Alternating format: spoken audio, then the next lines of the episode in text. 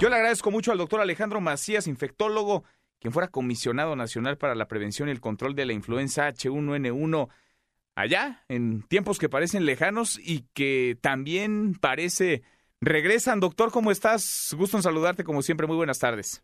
Gusto saludarte, Manuel. Gusto de estar con tu auditorio. Pandemia global. ¿De qué hablamos cuando usamos ese término ahora que la Organización Mundial de la Salud ha decretado pandemia global? Es que en realidad no cambia nada, Manuel. Mira, en esto no es más que la proyección de lo que se ha dicho desde un principio. la, el virus no era contenible, evidentemente, eso lo hemos dicho una y diez veces. Lo que estaba haciendo la Organización Mundial de la Salud era no, ah, digamos, renunciar, no aplicar a la contención, tratar de que esto no llegara a diseminarse. Lo que está haciéndose ahora es aceptar inevitablemente esto ya va a llegar a todos los rincones del mundo, eso por lo menos es lo que hay que asumir, y apostar un poco más por la mitigación, que no es lo mismo. Contener es que el virus no se siga diseminando y mitigar es aceptar que ya se diseminó y vamos a disminuir el daño. Pero no cambia nada y, aquí la primera nota sigue siendo de tranquilidad, Manuel. O sea, la gran mayoría de las personas no van a tener un problema grave aunque nos infectemos. Sí hay que asumir que muchos podamos infectar, ¿no? Pero la inmensa mayoría no vamos a tener un problema serio, no van a tener un problema serio. Es solamente una proporción baja, probablemente un 2%, 3%, que van a llegar a necesitar una terapia intensiva en los hospitales. Mucha gente ni eh, siquiera estará hospitalizada, no llegará ni siquiera a una clínica. El 80%, Martín, no van a necesitar ni siquiera, a lo mejor ni siquiera ir al médico. Es es un 80-15-5. 80% no van a, ni lo van a sentir o si lo sienten va a ser algo leve, como una influenza leve, fiebre, todos unos días, eso va a ser todo.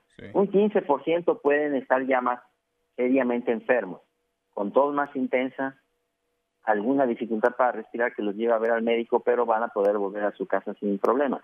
Es el resto del 5% que van a necesitar una terapia más intensiva y hasta inclusive como la mitad de esos un 2, 2,5%, terapia intensiva en un hospital, una máquina para respirar. Lo que se trata es que los hospitales no se saturen, porque aunque sean una proporción baja, pues si son de miles y miles de personas, se pueden saturar los claro. Ahora, eh, que se eso. El doctor, la Organización Mundial de la Salud se dice preocupada por los niveles alarmantes de propagación, preocupada también por los niveles alarmantes de inacción. Hay países como España, Italia, Francia, ni se diga China, en donde están suspendidos los eventos públicos, los conciertos, las convenciones. ¿Tendríamos que tomar medidas similares en México o es demasiado pronto?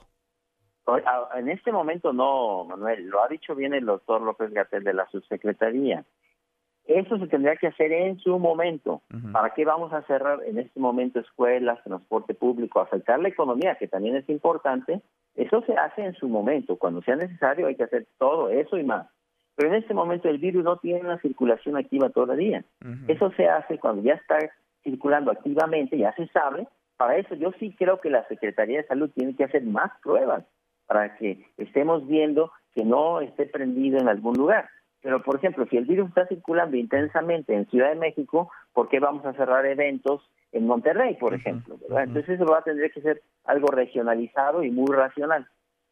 Con la experiencia que tienes, doctor, estoy platicando con Alejandro Macías, infectólogo excomisionado nacional para la prevención y control de la influenza H1N1. ¿Te hace sentido que en México sean tan pocos los casos de contagio confirmados? Porque hay quienes hablan, apuntan que hay pues un subregistro de casos de contagio en nuestro país? Mira, las capacidades de diagnóstico de México son buenas, la red nacional de laboratorios es buena. Yo creo que no se nos ha escapado una intensa circulación del virus, pero sí puede ser que haya algunos casos que no se estén detectando, porque si tenemos 32 estados en la República, pues yo esperaría que estuviéramos haciendo al menos unas dos o tres pruebas por día en cada estado. Eso significaría unas, por lo menos unas 70 o 100 pruebas diarias para darnos cuenta, en efecto, que no hay una actividad. Y no hemos hecho, pues yo creo que en total ni siquiera 300. Yo sí creo que tendríamos que estar haciendo por lo menos unas dos o tres diarias en cada estado para darnos cuenta si esto está pendiendo. Yo creo que sí nos está faltando. Pero de que en este momento hay una circulación activa y que esté en niveles ya catastróficos, yo no creo. yo creo que si ya el sistema se hubiera dado cuenta, ya lo hubiera detectado. Es probable que hayan casos eh, activos o que hayan existido casos en donde ya el paciente está recuperado, que ni siquiera hayan llegado a la detección, que no haya llegado el paciente al hospital y que haya sanado, que haya curado sin asistir a una clínica, a un centro hospitalario? Sí, es altamente probable. De hecho, como estábamos en plena actividad de influenza, muy probablemente alguna persona ya lo tuvo y pasó por influenza. No puedo asegurarlo, pero es muy probable. A mí me parece, hablando de probabilidades, que eso es más probable que ya haya ocurrido a que no haya ocurrido. Bien. Doctor, pues seguimos platicando. Gracias por darnos luz como siempre en este tema. Gracias. Saludos. Muy buenas tardes. Mesa para todos.